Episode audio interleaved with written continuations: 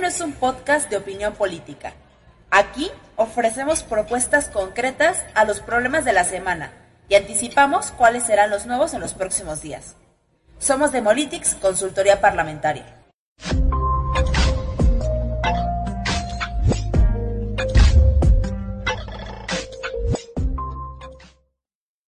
Hoy en el menú de la cena tenemos, de entrada, la sesión constitutiva, de plato fuerte, la sesión del Congreso General y de postre, la 65 legislatura.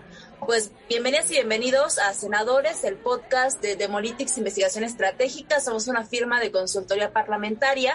El día de hoy eh, servimos en un episodio especial Marco Antonio García, director ejecutivo de la firma, y mi nombre Danitza Morales, directora general de Demolitics. Marco, con muchísimo gusto en saludarte hoy en este episodio especial de Senadores que estamos transmitiendo en vivo en nuestras redes sociales. Con muchísimo gusto de saludarte, de saludar, por supuesto, a nuestra audiencia. Y bueno, pues justamente estamos haciendo este episodio en vivo porque es un momento histórico súper especial, ¿no?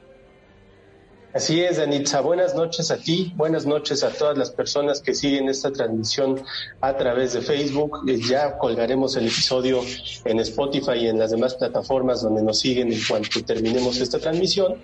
Pero pues sí, era importante hacer este evento en vivo porque están ocurriendo un montón de cosas simultáneamente a que tenemos esta sesión. Perfecto, lo es.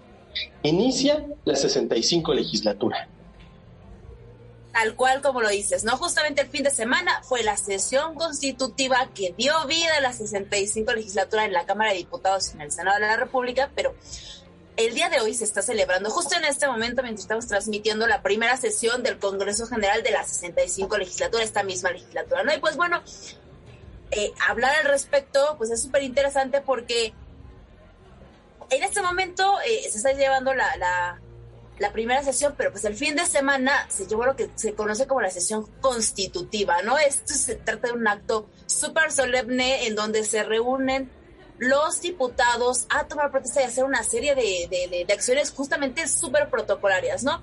Y creo que aquí es un, tenemos que tocar un tema que es muy interesante, que es el tema de la solemnidad, ¿no? La ley y la legislación parlamentaria lo que nos dice es que la sesión constitutiva debe de iniciar a las 11 de la mañana, pero no inició esa hora, empezó pasadas las once y media y si somos súper estrictos con lo que dice la legislación, pues ahí ya no estamos llevando una formalidad que sí o sí puede ser controvertible, ¿no? En, en, el, futuro. Después de que empezó esta sesión ya un poco tarde, comenzó a hablar la secretaria general eh, con la declaratoria de constitución de los grupos parlamentarios, ¿no? Pero creo que también es importante hacer esta anotación, Marco. Se inició esta 65 legislatura con total paridad, ¿no? 250 diputadas mujeres, 250 diputados hombres, porque también el fin de semana, ¿no? La autoridad electoral quitó un diputado de representación proporcional al Partido Verde Ecologista y lo suplió por una mujer. No le quitó escaños, le dejó los mismos, pero en lugar de que en, la asignación se diera un hombre, se le dio una mujer, entonces eso fue lo que logró la paridad total. Esto aunado a un tema que ya habíamos tocado en el episodio pasado, Marco, perdón, que fue la incorporación de 65 diputados eh, y diputadas eh, dadas a través de acciones afirmativas se tratan de incorporar a grupos de minorías afromexicanas, ¿sabes? Con alguna discapacidad, LGBT, migrantes, indígenas, eh, también a la discusión del Congreso representando y hubieron ahí unas entrevistas súper interesantes. Pero eso no es todo, ¿no? También es una legislatura pues muy particular porque hay 139 diputaciones reelectas, ¿no? Ya no llegan en cero estas y estos diputados al trabajo legislativo, sino que ya traen un bagaje, ¿sabes? De de al menos la legislatura pasada y pues pueden reelegirse todavía más periodos, ¿no, Marco? Sí, efectivamente. Y antes de poder seguir con este tema, déjame recapitular un, un, punto que es central y que no me gustaría que se nos pase desapercibido. Ya lo enlistaste, pero déjame hacer un poco más énfasis porque si no se nos pasa como se le pasó a las y los nuevos diputados federales, y es el tema de la solemnidad. Hay una distancia entre una formalidad que te exige la ley y una solemnidad que ya sí es un requisito indispensable para que se actualice un acto jurídico.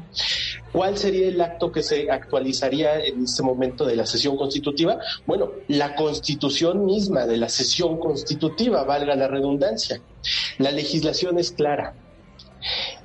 La sesión constitutiva de la nueva legislatura de la Cámara de Diputados Federal cada tres años tiene que empezar a las 11.00 de la mañana. Eso dice la legislación. Cuando nos encontramos en supuestos tan específicos, debemos de presumir, porque así es, que es un requisito solemne.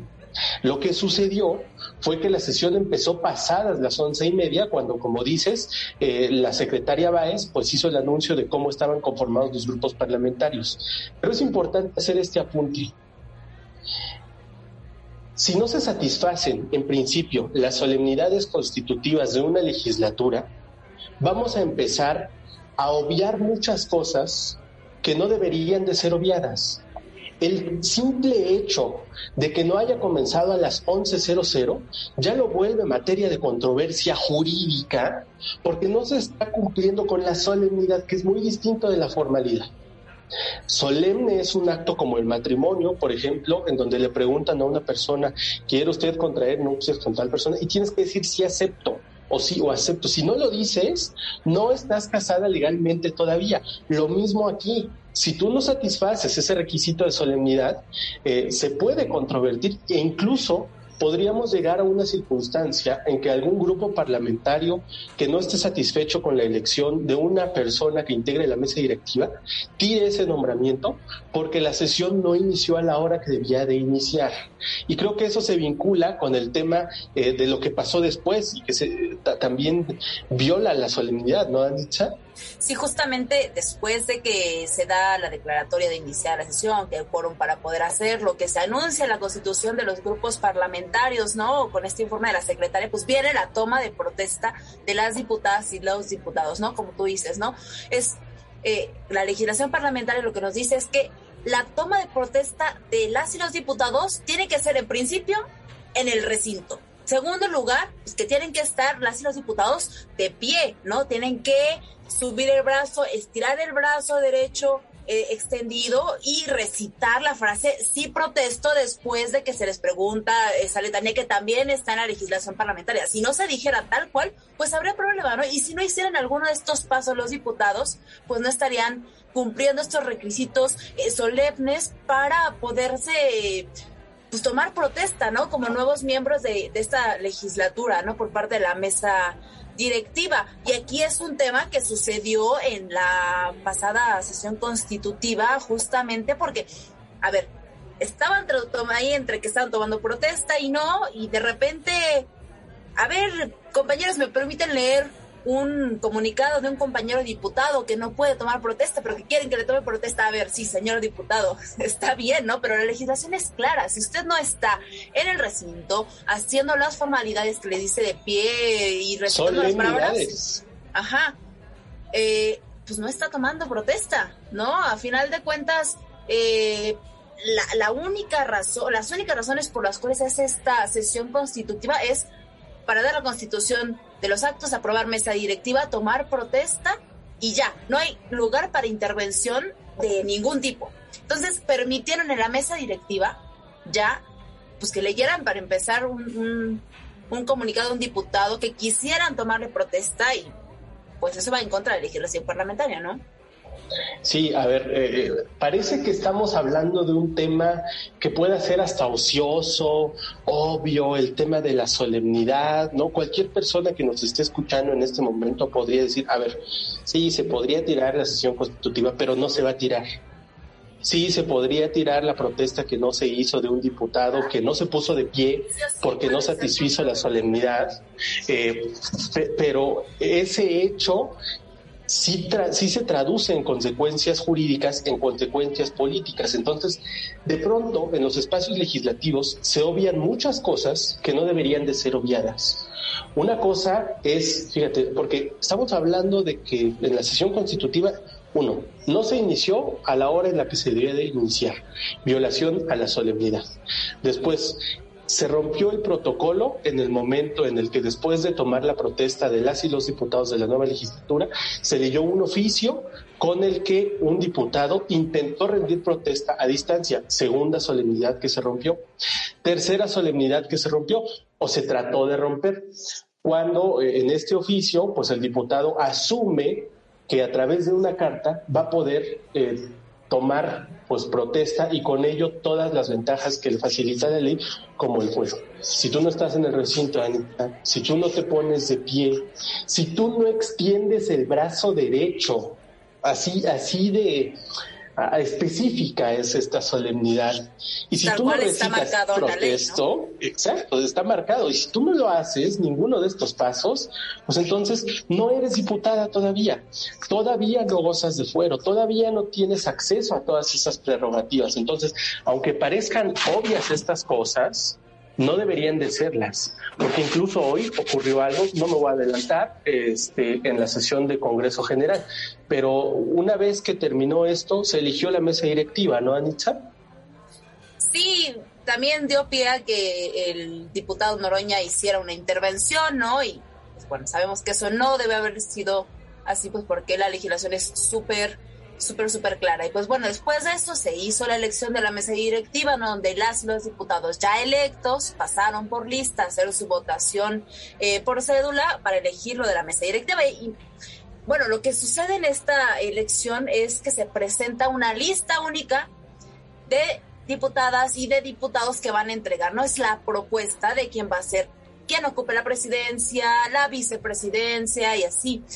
Pero, a ver, o sea, esto nos da cabida a que si algún diputado o diputada no está de acuerdo con alguno o con varios o varias integrantes de la mesa directiva, pues lo puede externar, ¿no? Lo, lo único que hace es obligarla y obligarlo a votar pues, en contra de la mesa directiva en caso de que no esté pues a favor, ¿no? No permite este espacio de negociación, a lo mejor de diálogo, de, de suplir eh, integrantes de las mesas, porque pues se ve tal cual como si fuera una planilla, ¿no? Entonces, creo que ahí está un tema interesante que se podría aprovechar por las y los legisladores que vienen para, para ver qué podría suceder, ¿no? De proponer, ponernos un poquito ingeniosos, qué es lo que se podría eh, hacer en caso de que no estuvieran de acuerdo, porque pues no hay otra opción, o votes a favor o votes en contra, no puedes decir... Eh, estoy parcialmente a favor o estoy parcialmente en contra. Y además otro tema es que si esa lista que se presenta para, para presidir la mesa directiva, eh,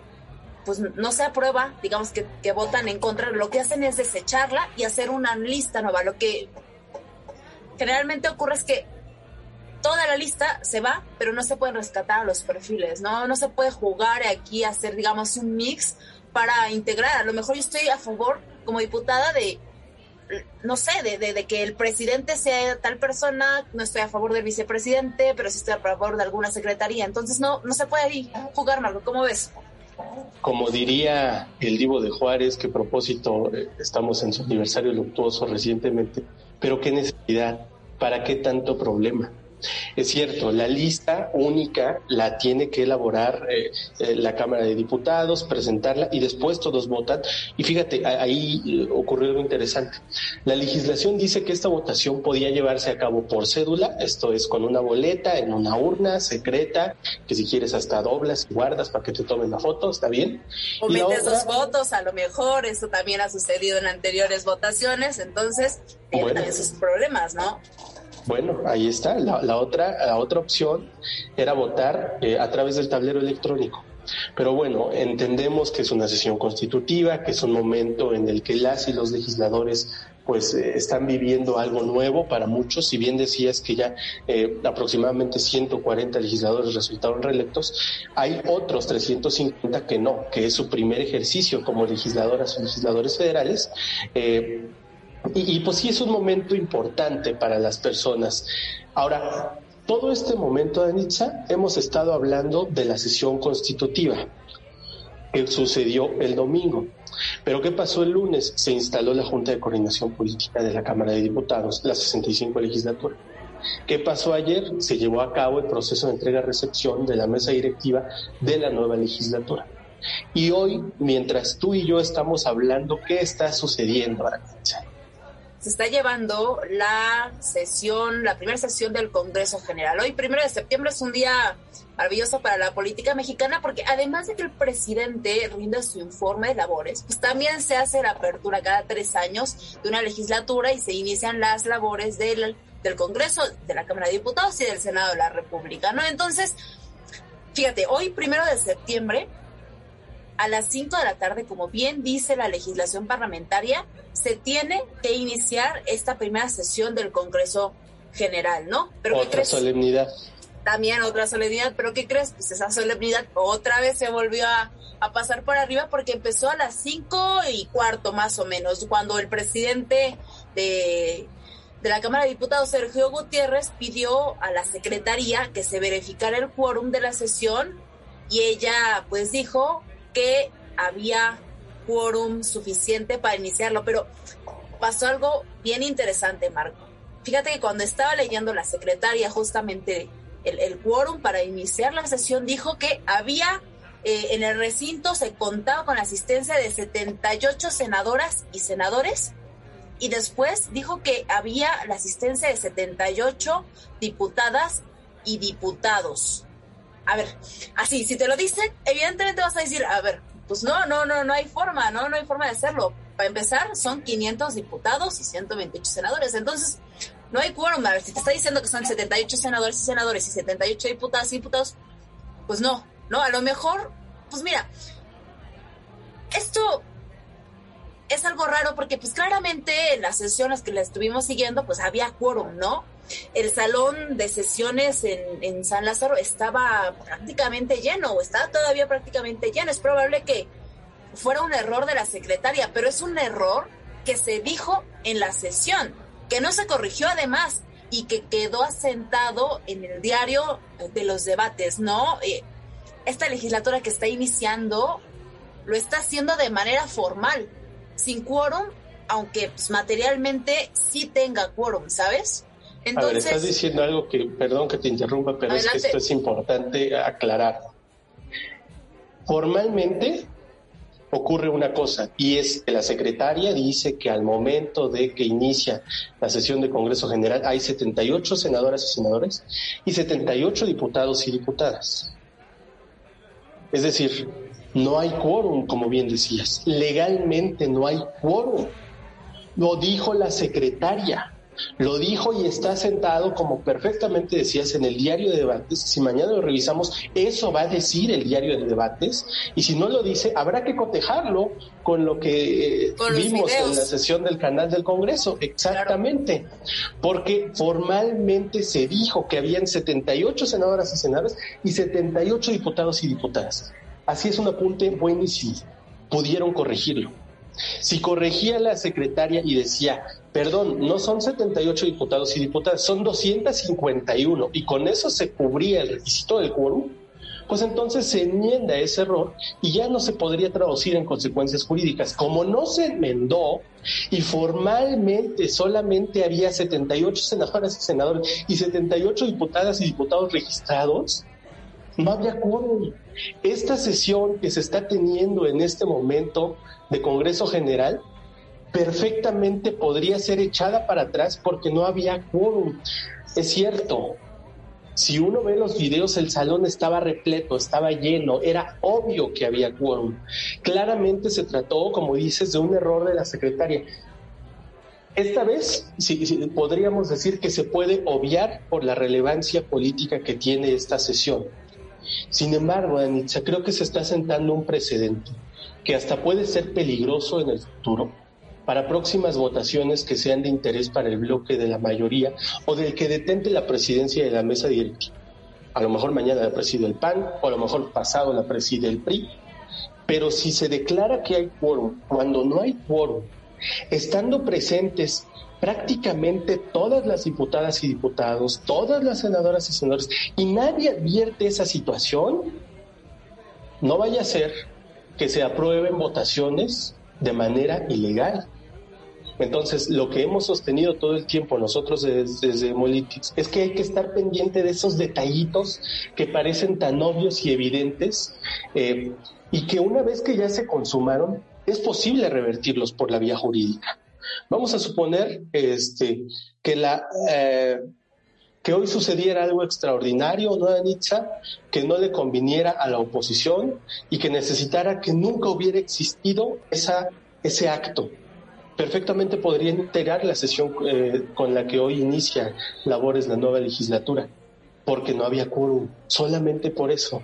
Entonces, está bien, sabemos que no la van a tirar políticamente, no conviene, no es procedente, no es viable, está bien, pero simplemente hay que apuntar que ya hay un antecedente que puede volver a ocurrir en el futuro y que si ocurre, existen mecanismos para evitar que se materialice. Está siempre la posibilidad de revertirlo, ¿no? Justamente, pero como dice, se siente un precedente, pero como si no hubiera pasado, ¿no? Porque después de que se dijo que había quórum con los números que se dijeron, ya sabemos, ¿no? O sea, formalmente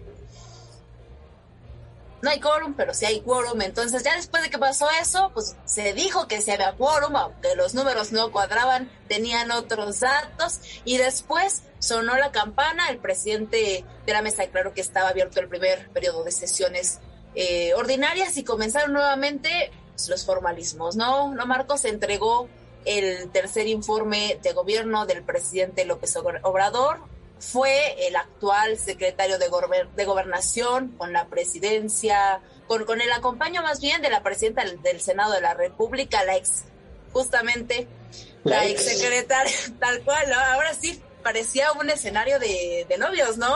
Con la ex secretaria de gobernación y luego el nuevo novio, que es el nuevo secretario de gobernación, eh, Adán Augusto López, quien se presentó justamente en el recinto del Pleno de San Lázaro, entregó de manera formal el tercer informe de gobierno del presidente López Obrador, dio ahí unas palabras diciendo que lo entregaba, ¿no? Que, igual dice la legislación, le responde el presidente de la mesa, tenemos por recibido el tercer informe eh, y pues eh, platicábamos, Marco, que la legislación parlamentaria de la, de la ley orgánica es diferente a la que dice la Constitución, ¿no? Porque, adelante.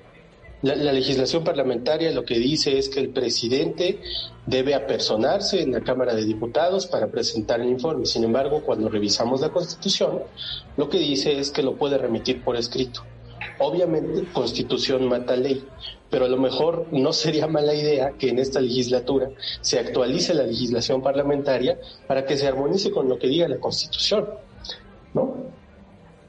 Totalmente, pues sería interesante porque no hemos visto a un presidente comparecer desde Fox, ¿no?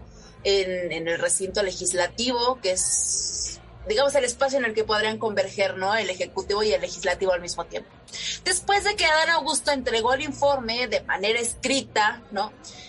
Fue la primera intervención de los grupos parlamentarios antes de su llegada, ¿no? Entonces, en este momento ya han estado pasando, al menos hasta cuando estamos aquí platicando en, en esta sesión. Primero empezó el senador Álvarez y Casa, que es el senador sin grupo parlamentario, que trae una iniciativa que se llama iniciativa ahora y pues habló de la importancia de la oposición y de construir a través de esos espacios legislativos, ¿no?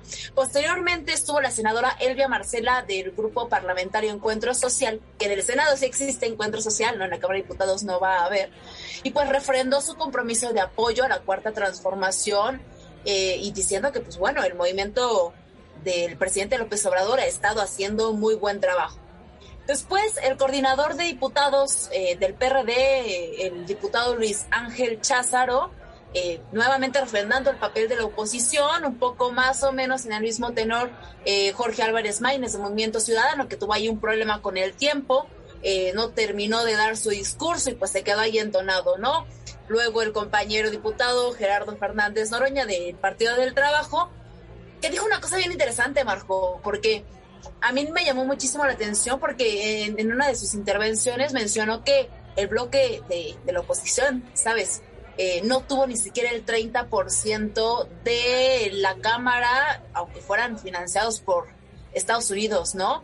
Y pues ahí creemos que es pues un tema bien interesante porque pues, lo tiene, ¿no? Ya hemos hablado en otros eh, episodios sobre la conformación de la Cámara de Diputados. Después siguió la diputada Castrejón del Partido Verde, eh, quien va a coordinar también esta bancada y luego... Antes, antes, antes, adelante, déjame regresar a este tema de Noroña que creo que es importante. Él dice que la oposición no alcanzó ni siquiera el 30% de representación en la Cámara de Diputados. Claramente eso no es verdad. Si tienen eh, la mayoría calificada de un tercio suficiente para accionar acciones de inconstitucionalidad, controversias constitucionales, y designaciones, evitar que ocurran algunas designaciones de perfiles afines al partido en el gobierno en órganos constitucionales autónomos, llámese Suprema, perdón, llámese Instituto Nacional Electoral, solo por mencionar alguno.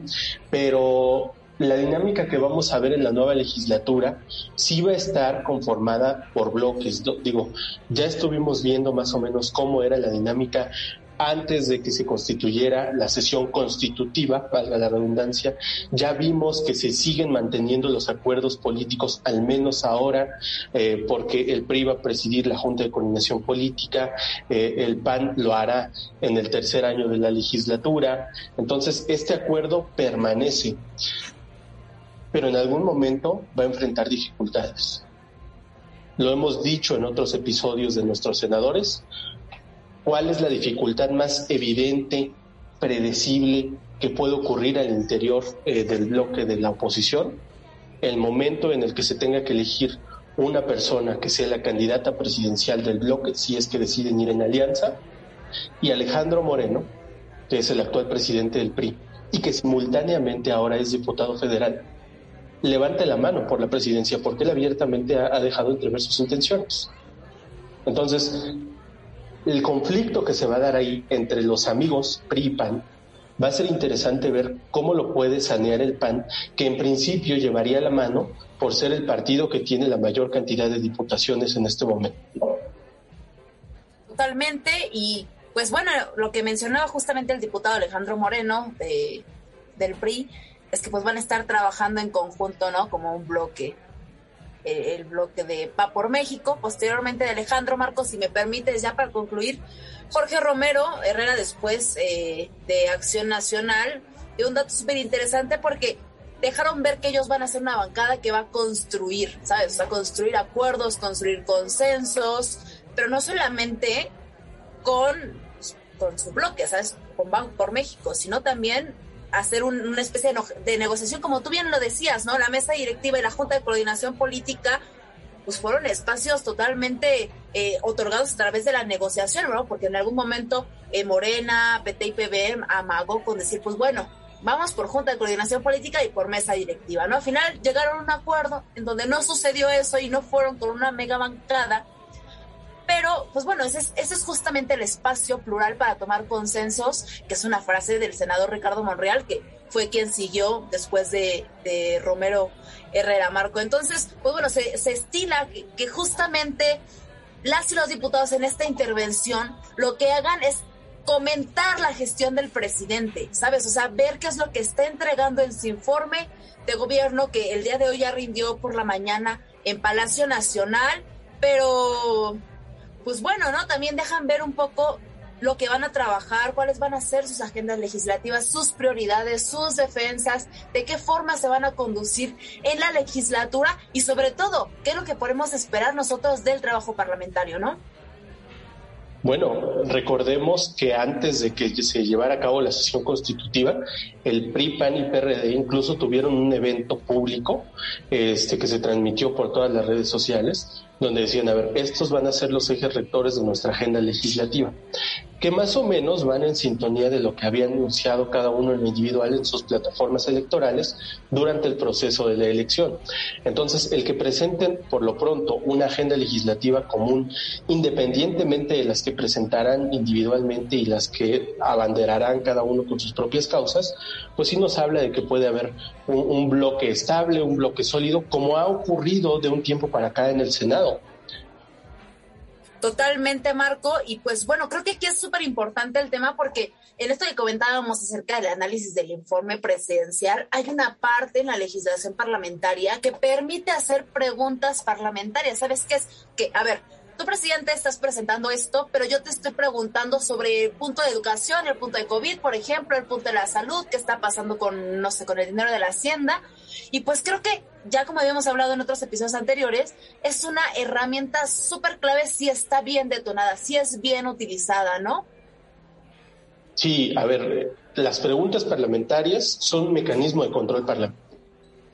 El control parlamentario no es algo que se acostumbre a hablar mucho en los espacios legislativos, porque toda la vida nos dijeron que los legisladores legislan, los legisladores hacen leyes y esa es su función principal. Nosotros no decimos que no sea así, pero decimos que hay otra función que está al menos al mismo grado de importancia en este momento de la coyuntura política mexicana, que es el tema del control parlamentario, el ejercicio de estos instrumentos jurídicos que después tú puedes traducir en estrategias políticas. Las preguntas parlamentarias ya deberían de haber sido formuladas por las personas que integran los grupos parlamentarios para hoy simplemente presentarlas. ¿Por qué? Porque las preguntas parlamentarias surgen del informe de gobierno del presidente de la República. Si vemos los informes, los informes pasados del presidente López Obrador, vemos que ya eh, hay, hay, una línea discursiva hasta un tanto predecible. Ya sabemos lo que va a decir, ya sabemos cómo lo va a decir, ya sabemos en qué términos lo va a mencionar. Y más aún, les hizo la tarea a los diputados de oposición en el momento en el que decidió presentar su informe en la mañana. Entonces, los equipos de asesoría desde la mañana hasta ahora estuvieron trabajando arduamente para poder identificar cuáles van a ser esas preguntas parlamentarias que el presidente y su gabinete están obligados a responder. La, pregunta parlamentaria es un mecanismo de ida y vuelta, porque los diputados y diputadas preguntan y el presidente responde. A través de oficios, está bien, pero tiene que ser así. Pues fíjate que lo que sucede es que se estila que a través de un acuerdo eh, parlamentario que hubo la Junta de Coordinación Política, se remitan al presidente de manera escrita, no se junta, hace cuenta que todos los grupos parlamentarios reúnen sus preguntas parlamentarias, se hace como un expediente que se manda entonces a presidencia a través de la COPO, eh, y pues ya habrá como este ejercicio de, retroalimentación, como tú decías, un ejercicio de va y pero creo que la pregunta parlamentaria es súper interesante porque es un derecho adicional, digamos, que tienen las y los legisladores, porque además de tener eh, pues su derecho como ciudadanos y como ciudadanos de pedir información pública que están obligados todos los, los las autoridades y servidores públicos de México en los tres poderes y en los tres órdenes eh, a, a, contestar, pues también puede pedirlo de manera directa, ¿no? Entonces, se estila hacerlo de esta forma, ¿no? A través de un escrito, ¿no? A través de, que después te regresa, pues también presidencia un bonchezote con todas las preguntas parlamentarias, algunas con respuesta, algunas con información clasificada. Tú decías, a ver, ¿tiene que ser así siempre? Y pues yo creo que no, ¿sabes? O sea, lo que la práctica se establece no significa que tenga que ser así siempre, porque además fue un acuerdo. ¿Sabes? No es que esté establecido en la legislación que esa va a ser la vía. A ver, no sé si a los legisladores y a los legisladores se les ha ocurrido pues hacerle difusión a estas preguntas eh, parlamentarias a través de redes sociales. No sé, a lo mejor hacer las preguntas, eh, pues digamos, en, sus redes sociales y ponerlas en su página. A ver, presidente, las preguntas parlamentarias de esta fracción son estas y las lista, ¿no? Y a lo mejor pues podría eh, aperturar a lo mejor un poco más estas redes y que se hagan públicas, que las ciudadanas y los ciudadanos que representan y que pues también se tienen que transparentar la información, sepan qué es lo que le está preguntando, eh, por ejemplo, el grupo parlamentario de Movimiento Ciudadano al presidente de la República y que cuando le respondan también las y los ciudadanos sepan qué es lo que respondió presidencia a las preguntas parlamentarias que, que, que plantearon, ¿no? Eh, pero pues no sé cómo lo veas tú, creo que es algo que no se estila y que podría ser interesante probar, no sé, a lo mejor hacer una reunión, no sé, el grupo parlamentario del Verde con el presidente López Obrador para decirle al presidente, pues estas son sus, las preguntas, tiene que remitirle evidentemente por el tema de, de la legalidad, las respuestas de manera física, pero pues un diálogo más estrecho, ¿no? Que eso se trata el, el poder legislativo, ¿no? También hacer un contrapeso, como tú lo dices, pero también poder tener ese acercamiento directo con el presidente, ¿no, Marco? En el Parlamento se parla. tal cual. Se habla. Se habla, exacto. ¿Tiene que ser únicamente a través de los mecanismos formales? Y ni siquiera mecanismos formales que establece la ley. Mecanismos formales que se han ido consolidando a través de la práctica parlamentaria. Tú lo decías, las preguntas parlamentarias las hace cada grupo, juntan su expediente, lo manda a la Junta de Coordinación Política, ok, está bien, porque tú decías, ¿por qué no probar por Twitter? Y creo que es perfectamente válido el cuestionamiento. ¿Por qué no atreverse en esta legislatura a probar cosas distintas y en una de esas obtienes resultados distintos? ¿Qué ha pasado, Danitza, con preguntas parlamentarias de los años anteriores? Nadie sabe. Nadie más allá de los cuerpos de asesoría legislativa sabe qué preguntaron los partidos y qué respondió el presidente o sus secretarios de Estado. Entonces, esto de decir, a ver, pongamos en todas nuestras plataformas de Twitter, no solamente las del grupo parlamentario, sino de todas las y los diputados.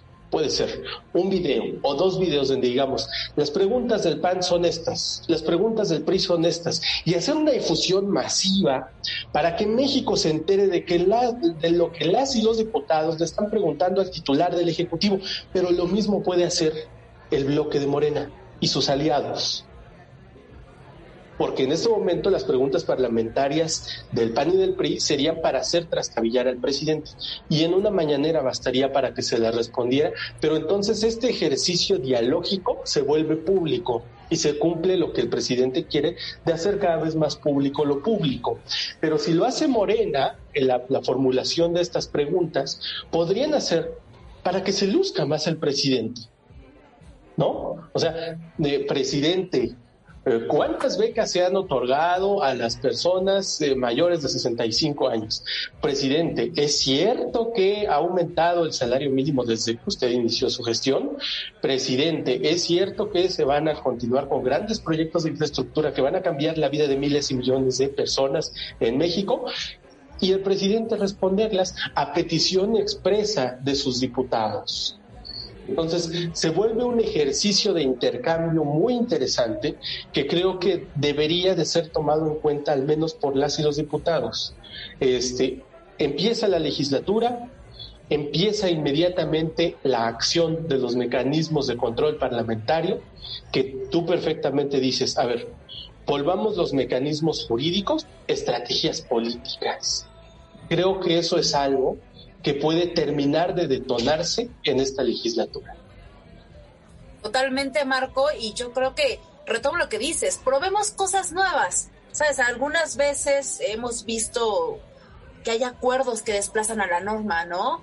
A lo mejor que hay prácticas que desplazan incluso esos acuerdos y que desplazan también a esa norma, que no son legales, pero que sí son legítimos. Entonces, a lo mejor podría ser esta la legislatura que explotara redes sociales, por decirte algo, ya es una legislatura paritaria, ¿no? es una legislatura con una cantidad interesante de diputadas y diputados de grupos de minorías eh, que fueron asignados a través de acciones afirmativas. ¿Por qué no hacerla ya que andamos con este tema de, regulación de las sesiones a través de, de, videoconferencias? Pues también la legislatura pues tecnológica, ¿sabes? Acercar la tecnología también, hacer uso de estos espacios de gobierno abierto, de parlamento abierto, también de participación ciudadana y romper la brecha entre la ciudadanía para que pues esos estándares de, de, de, las encuestas nacionales e internacionales den un mejor eh, nivel a las y los diputados y que se hagan al menos pues también un poquito más de de acercamiento y de apertura a la ciudadanía, Marco. Entonces, en esta 65 legislatura esperamos temas interesantes que se van a legislar, ¿no? Ya te decía, uno de esos es este reglamento para las sesiones ordinarias a distancia que, que se aprobó, ya se aprobó parte de la legislación en octubre del año pasado, pues porque nos vino a tomar por sorpresa el COVID, pero no solamente es eso lo que estaría en puerta prácticamente ya, cuando se haga la, primera sesión eh, ordinaria de la, de la 65 legislatura, ¿no? En principio lo que se está diciendo es que se aprobaría o se discutiría la nueva legislación en materia de juicio político, pero también la nueva legislación sobre el tema de revocación de mandato, ¿no? Temas estratégicos del presidente López Obrador, al menos en estas 65, pero en los próximos días preveemos que lo que se va a discutir, sí o sí, como te dije, revocación de mandato, juicio político, el tema de, de la regulación de las sesiones a distancia, pero también viene el análisis del informe del presidente, ¿no? El proyecto económico, el presupuesto de ingresos prácticamente está a la vuelta de la esquina, la ley de ingresos y pues las reformas, las tres reformas que sentenció Andrés Manuel que va a mandar y que pues muy seguramente van a estar discutiéndose en, los, los siguientes días de la 65 legislatura, al menos de que la mande el presidente, ¿sabes? Déjame recuperar esto último que dices eh, antes de lo de las reformas del presidente, que es esto el análisis del informe presidencial no solamente se hace a través de preguntas parlamentarias. El análisis del informe presidencial también se puede hacer a través de llamados o comparecencias de las personas que integran el gabinete presidencial. La oposición puede desde este momento, ya hoy mismo que lo anuncie en tribuna y que lo empiecen a difundir en redes sociales, que van a llamar a comparecer este, al secretario de Hacienda, que van a llamar a comparecer al nuevo secretario de la Función Pública, que van a llamar a comparecer al secretario de Salud, a lo mejor ni siquiera a él, sino a la persona que está llevando las verdaderas riendas del tema de la pandemia en México, que es el subsecretario, aunque él se asuma como secretario, el subsecretario Hugo López Gatel. Pero esta vez hacerlo de una forma que a lo mejor no se hizo en la legislatura pasada por diversas presiones políticas, que es utilizando diversas estrategias que vayan más allá de lo jurídico. Es sentar al estrado a una persona que tiene responsabilidad política y también jurídica, y hablo del caso específico de López Gatel, en cuanto al tema del manejo de la pandemia. Sentarlo en el estrado de los acuerdos, porque eso es una comparecencia. Si es un diálogo, está bien, donde queremos obtener respuestas, pero también es un momento en el que el pueblo le exige a sus gobernantes a través de sus representantes, que son las y los diputados. Es un reclamo del pueblo para cuando algo se hizo mal o para hacer eh, señalamientos de cuando algo se hizo bien. A lo mejor si se invita al secretario de Hacienda después de ver cómo se va llevando la hacienda pública del país, eh, también estaría bien que el bloque de Morena dijera, señor secretario, felicidades al pueblo de México, le extiende ese reconocimiento por su buena gestión, o al secretario de Medio Ambiente, o de Turismo. Vaya, eh, este tipo de diálogo sí tiene que darse, pero más allá del espacio parlamentario no toda la gente ve el canal del Congreso. No todas las noticias recuperan estos instantes de, las comparecencias. Ya están las redes sociales, ya están cada vez más digitalizados las y los diputados. Utilicen estas plataformas para hacer llegar más su mensaje y que penetre verdaderamente en la sociedad. que, acudan a espacios radiofónicos y televisivos para hacer énfasis en que están llamando a rendir a cuentas al gobierno desde el inicio de sus gestiones legislativas. Eso creo que sí sería un ejercicio muy útil. Eh, y ya. Perfecto. Eso y sumado, Marco, con otro derecho de esos escondidos en la legislación parlamentaria, que pero que yo creo que es súper interesante, que es desde las comisiones ahorita ya que se conformen, que se aprueben eh, y que comience el trabajo parlamentario a través de esos espacios, que son las comisiones, pues se puede pedir. El presidente de cada comisión puede solicitar información directamente a, los espacios de los que sea su, su, su interés, ¿sabes? O sea, a ver si, queremos hacer una reforma de este tema o si está sucediendo algo eh, respecto a algún otro tema, pedirle información, por ejemplo, tú decías al subsecretario de salud, bueno, pues vamos a aprobarlo, ¿no? También es un medio de control parlamentario y también es una forma, eh, pues, de explorar otro tipo de, participaciones, no, no ciertamente del trabajo directo, sino ahorita, pues, de una forma directa que es a través del trabajo de las comisiones. Pero también las comisiones pueden proponer eh, para que las y los servidores públicos que están involucrados en algún tema vayan a eh, platicar con ellos en las sesiones de comisiones, ¿no? Entonces, yo creo que estos ejercicios que, estamos diciendo, Marco, que estás comentando, pues son claves y son elementales para que se exploten. Al menos ahí están ya sobre la mesa en esta próxima legislatura, ¿no? Y sobre todo que sería un ejercicio permanente. E, esto que mencionas de esas herramientas que están a veces medio ocultas en la legislación parlamentaria, hay que detonarlas permanentemente.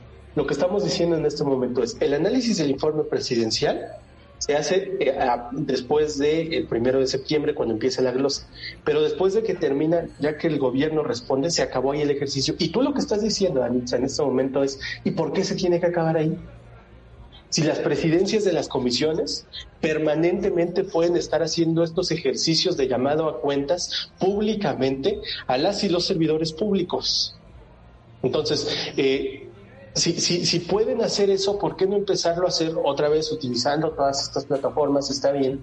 Eh, pero llamando también a cuentas a otras instancias, a lo mejor la Comisión de Salud, podría llamar a las personas que integran el Consejo General de Salubridad, que de acuerdo con la legislación mexicana deberían de ser las personas que lleven a cabo todas las gestiones en materia sanitaria cuando estamos en una crisis como la de ahora, la pandemia, no tendría que ser llevada a cabo por un subsecretario. Tendría que ser llevada por el Consejo General de Salubridad le pregunten a las personas que integran el Consejo General de Salubridad cuántas veces han sido convocadas o convocados, cuántas reuniones han tenido, qué acuerdos han sostenido, se han respetado o no se han respetado esos acuerdos, cuántas veces la, la voluntad de un subsecretario se ha impuesto por encima de las decisiones jurídicas que debería de tomar este Consejo. Ese tipo de cuestiones creo que sería importante que la ciudadanía las conozca pues ahí quedan los mecanismos no explorados, o a lo mejor explorados y no bien ejecutados, que están en la legislación parlamentaria y que van a ser clave, o se pretende que sean clave en esta la, nueva legislatura, la 65 legislatura, tanto en la Cámara de Diputados como en el Congreso General. Marco, ¿quieres decir algo para cerrar? Que estoy muy contento de que podamos haber tenido este ejercicio, esta primera sesión de nuestro podcast en vivo, una sesión muy especial. Hoy es primero de septiembre, hoy es primero de septiembre, hoy es primero de septiembre. Se acaba de instalar el Congreso General de los Estados Unidos Mexicanos, acaba de iniciar gestión la 65 legislatura. Yo creo que se pueden hacer muchísimas cosas muy interesantes en beneficio del país. Pues bueno, para eso estamos aquí en Demolitics Investigación Estratégica. Este fue el menú de senadores, el podcast de Demolitics. Investigación Estratégica, somos una consultora parlamentaria. El día de hoy cenamos en este episodio especial Marco García, director ejecutivo, y su servidora Danitza Morales.